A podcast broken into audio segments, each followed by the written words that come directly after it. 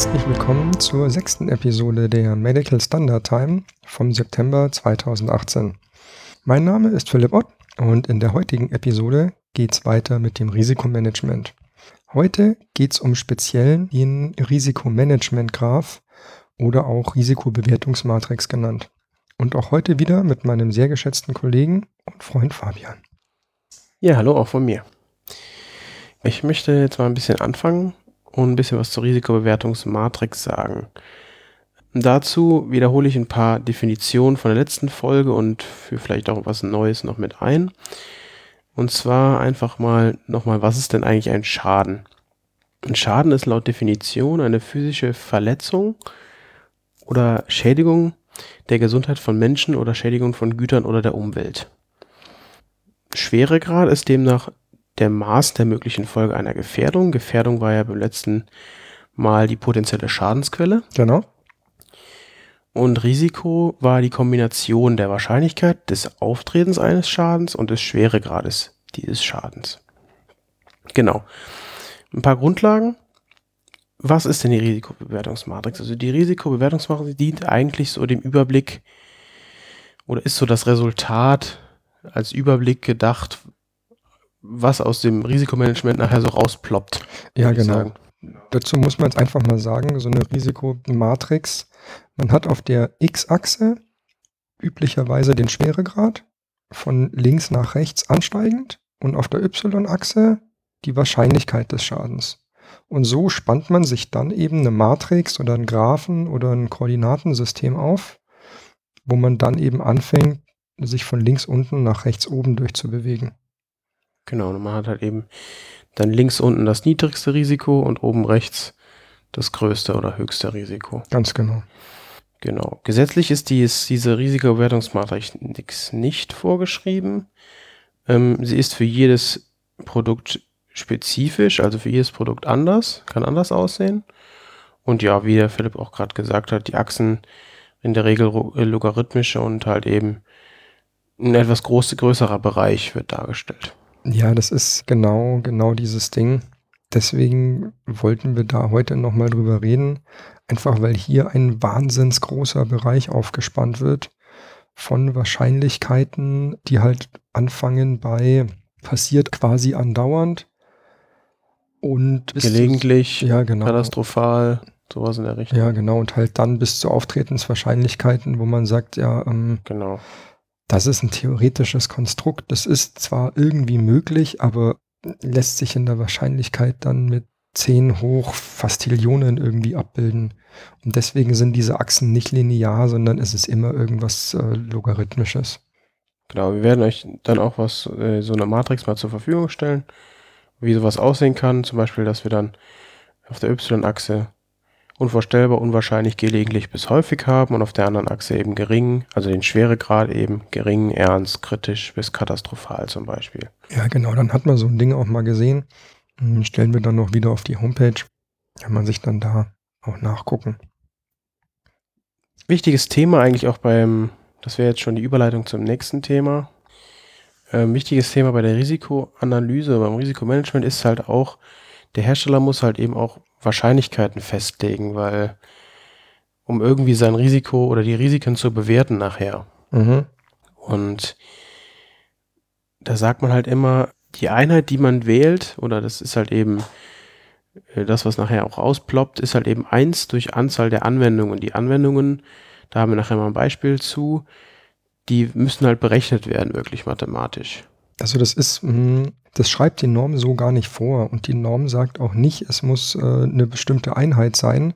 Mhm. Das ist jetzt einfach nur, was sich aus der Praxis bewährt hat, was relativ viele Hersteller angefangen haben zu machen, dass sie gesagt haben, okay, wir fangen an, uns die Skala aufzuziehen von der Wahrscheinlichkeit.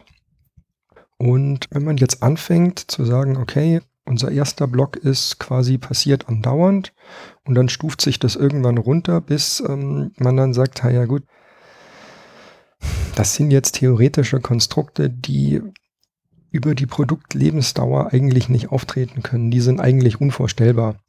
Dann ist genau diese Einheit für unvorstellbar 1 geteilt durch maximale Anzahl an Anwendungen über die gesamte Produktlebensdauer. Mhm. Damit bin ich automatisch in einem unwahrscheinlichen Bereich, weil ähm, die Wahrscheinlichkeit ist dann 0, irgendwas. Ja. Und damit habe ich quasi mathematisch beschrieben, dass es im Produktlebenszyklus nicht mehr auftauchen kann. Genau, dann habe ich genau die Wahrscheinlichkeit, dass eine Gefährdungssituation eintritt, allerdings beim, jetzt muss ich kurz überlegen, beim äh, niedrigsten Risiko. Richtig, ja, genau. Weil ich dann hier sage, ich habe mir jetzt meine maximale Anzahl an Anwendungen pro Gerät äh, über die gesamte Lebensdauer mal ausgerechnet und sage eben dann 1 durch diese Summe an Anwendungen über die gesamte Lebensdauer, lande dann bei 10 hoch minus, ich sage jetzt mal 8, 9, 10, das sind relativ große Einheiten und sage dann 1 durch 10 hoch minus 9, sage ich jetzt mal. Das ist die unvorstellbarste Wahrscheinlichkeit und damit fangen wir jetzt an. Mhm. Und dann kann ich mich in zweier Schritten potenzweise nach oben bewegen.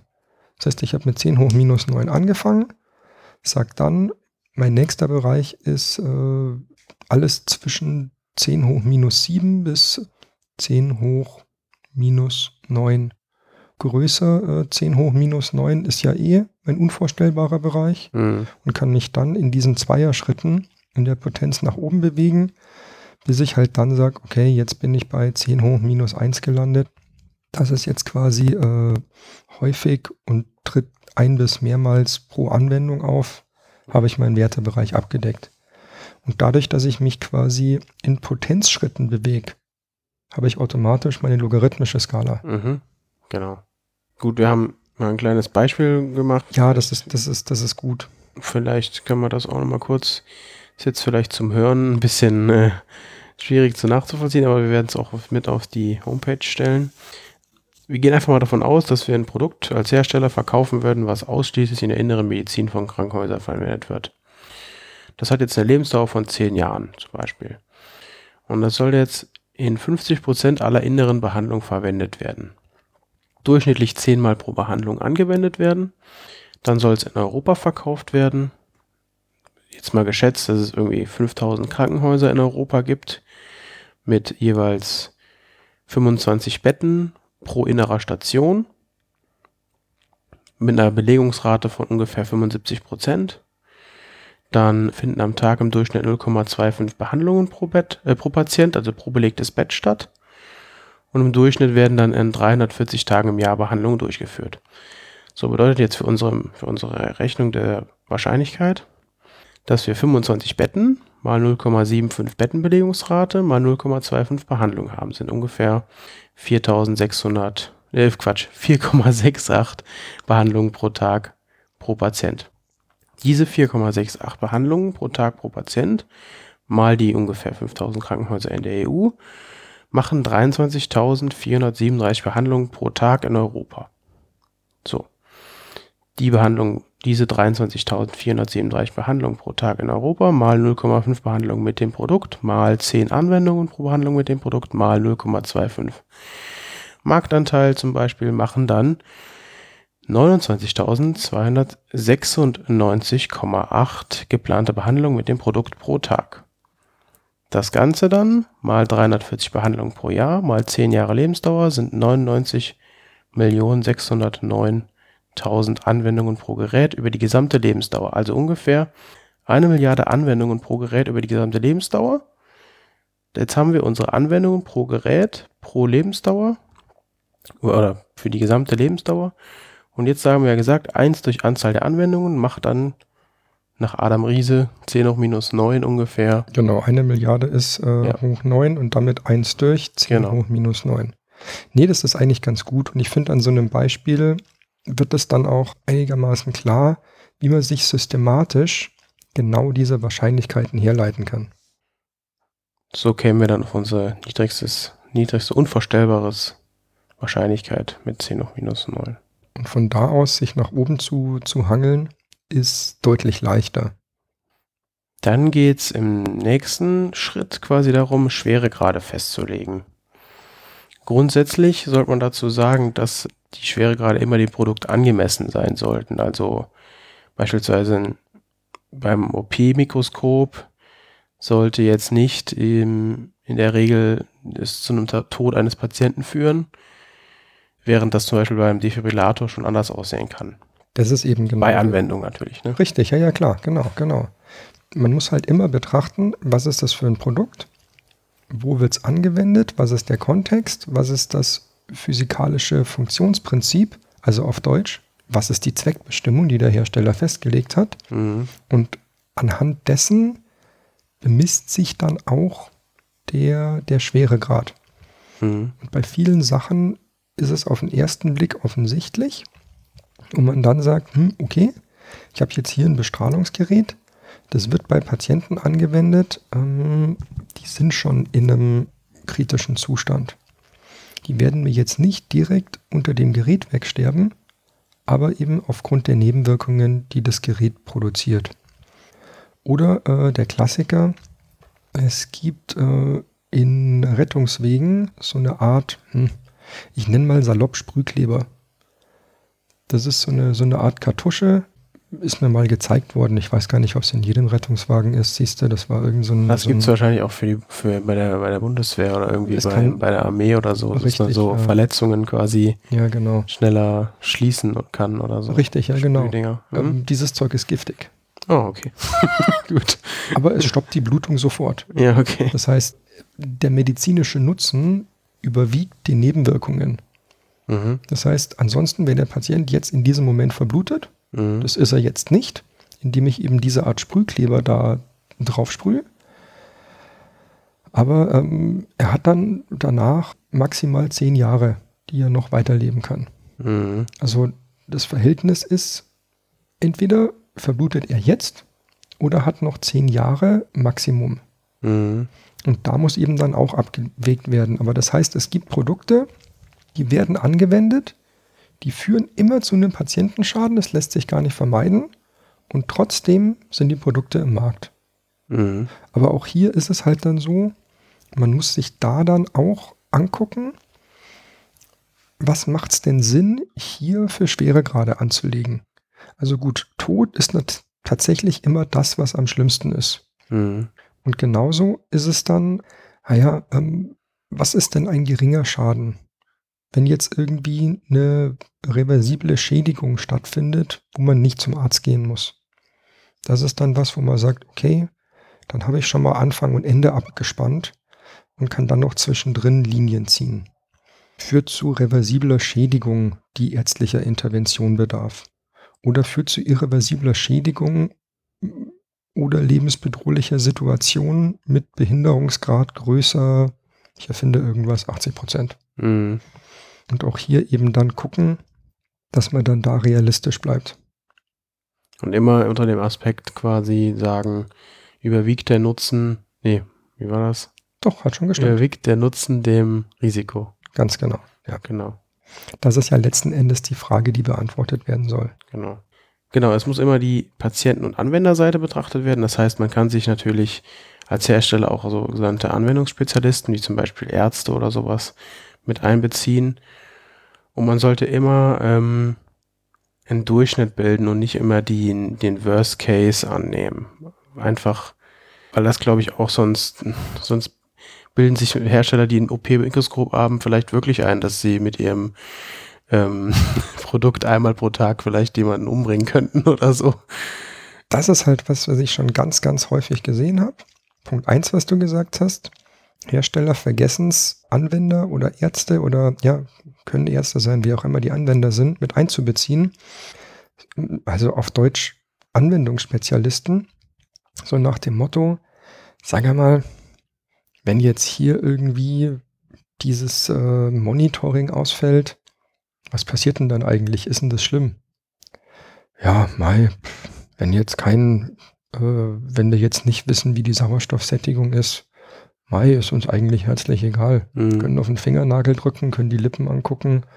Das ist was, wenn das ausfällt, ist eigentlich wurscht. Und dann ist auf einmal der, der, der Schweregrad äh, gar nicht mehr so wild. Weil die mhm. Anwendungsspezialisten sagen, ja, Mai, dann ist halt weg, ist uns eigentlich wurscht. Wo dann manche Hersteller sagen, was, nein, also wenn dieser Messwert fehlt, dann das ist ja quasi äh, Sauerstoffsättigung. Das bedeutet ja, der Patient bekommt gerade, keine, keine Ahnung, ja genau, ist quasi Hirntod. Ja. ja, wie gesagt, dann fragt man die Leute und die sagen dann, ja, mal, passt schon. Und das ist eben genau das Ding. Und genauso auch das andere, was du gerade gesagt hast, ganz wichtig, wenn man immer vom Worst Case ausgeht, dann lande ich immer beim Tod. Mhm. Dann kann ich sagen, ja, also wenn dann jetzt aber hier kosmische Hintergrundstrahlung aufs Gerät einschlägt und äh, Bits flippen, das führt doch dann bestimmt zum Tod vom Patienten. Ja. Das ist halt Käse. Also ich kann mir immer irgendwie ein Szenario herleiten, äh, wo die Anwender oder Patienten mit dem Ding sterben. Also das ist Käse. Deswegen realistisch bleiben, ja. Genau. So als Gedankenmodell man sollte den größten und kleinsten Schaden festlegen. Das hat Philipp ja auch gerade eben schon gesagt.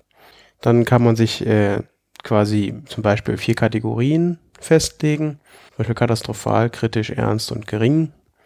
Ähm, dann kann man die Merkmale der Kategorien identifizieren und eindeutige Kriterien wählen. Gerade diese eindeutigen Kriterien, das ist ein guter Punkt. Damit macht man sich das Leben später sehr leicht. Ähm, bei vielen Firmen sehe ich dann, wenn sie darüber diskutieren, naja, ah jetzt haben wir irgendwie eine Meldung mit reinbekommen. Wie stufen wir das denn jetzt ein? Was für ein Risiko nehmen wir denn jetzt da? Und dann so, ja, hm, keine Ahnung. 2b klingt doch ganz gut, oder? Ja, ja, hört sich jetzt gar nicht schlecht an. Ja, Schweregrad und Ding, das ist dann halt so ein bisschen aus dem Bauch raus unken, so ein bisschen gefühlsmäßig und das macht's halt schwierig. Und wenn man dann sagt, ja, nee, dann lass uns doch mal so das Ganze in Ja-Nein-Fragen verpacken. Führt dieser Schaden zum Tod? Und wenn ich die Frage mit Ja beantworten kann, bin ich automatisch in der schlimmsten Kategorie. Mhm.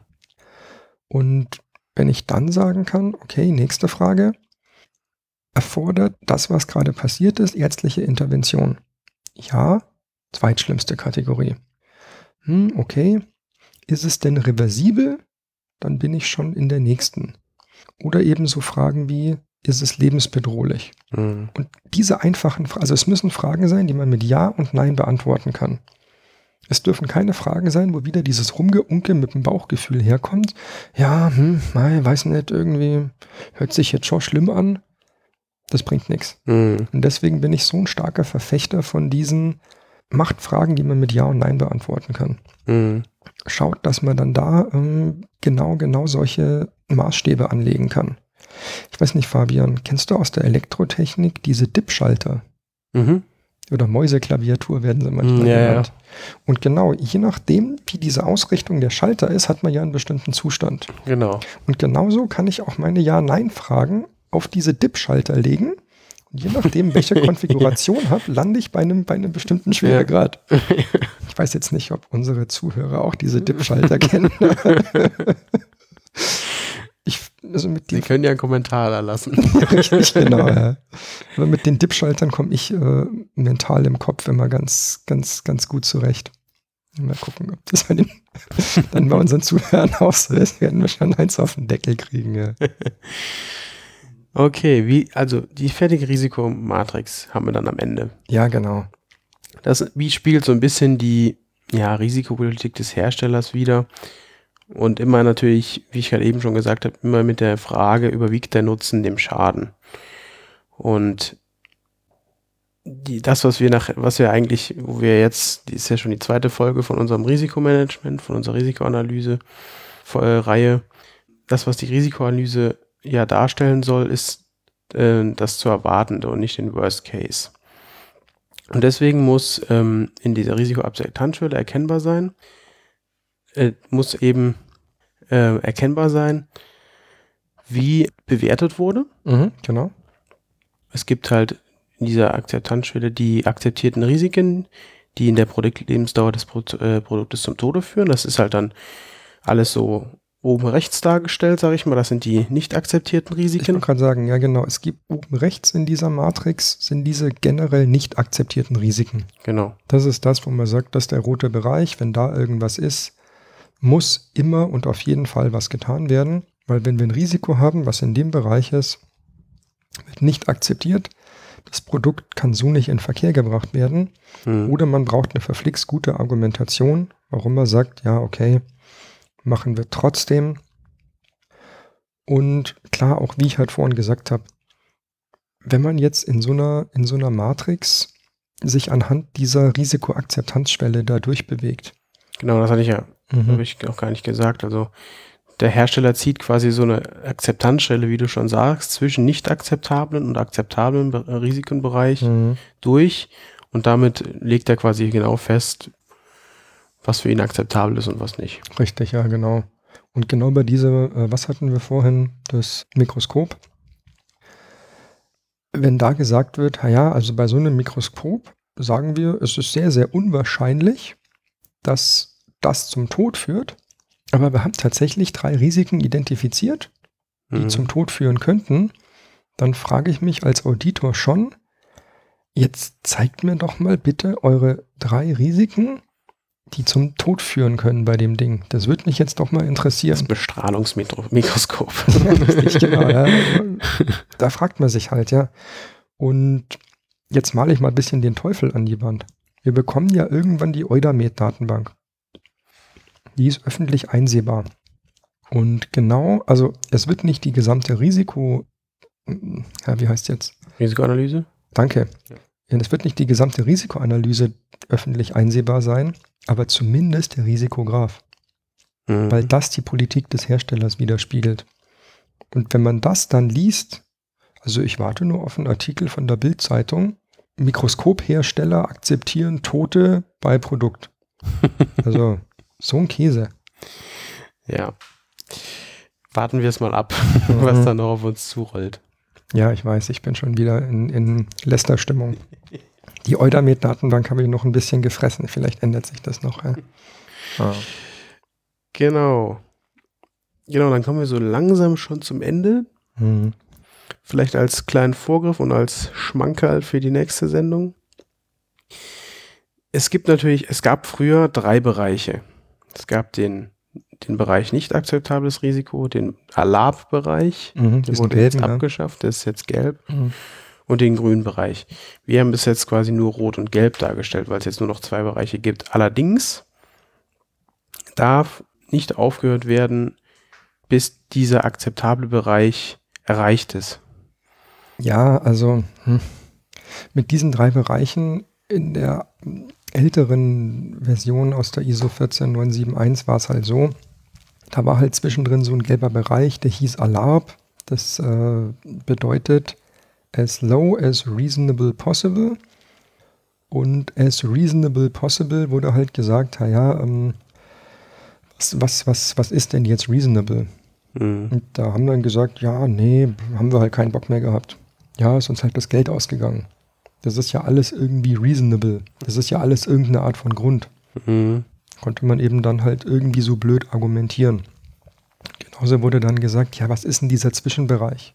Was müsst ihr denn da jetzt machen? Müsst ihr jetzt minimieren? Müsst ihr nichts machen? Mhm. Das war ein rechter Käse.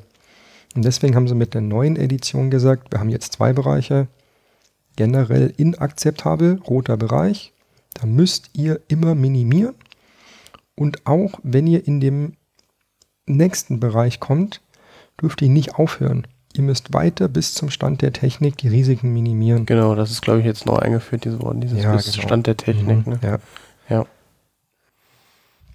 Nee, und äh, gerade, das haben wir jetzt ein bisschen vorgegriffen, Risikominimierung gibt es dann in der nächsten Episode. Genau, da gibt es dann die ganzen Verfahren. Richtig, ja, genau, da freue ich mich schon drauf.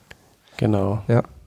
Nee, aber so sieht dann quasi ein fertiger Risikograph aus machen wir auch nochmal beispielhaft ein Bildchen auf die Homepage, dass man das mal gesehen hat, wie sowas aussehen könnte.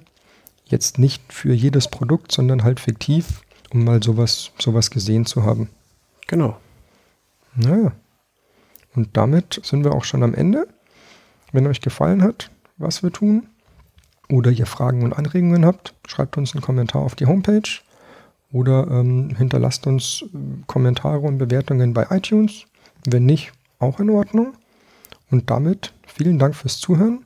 Bleibt uns treu, empfehlt uns weiter und bis zum nächsten Mal bei der Medical Standard Time. Ciao.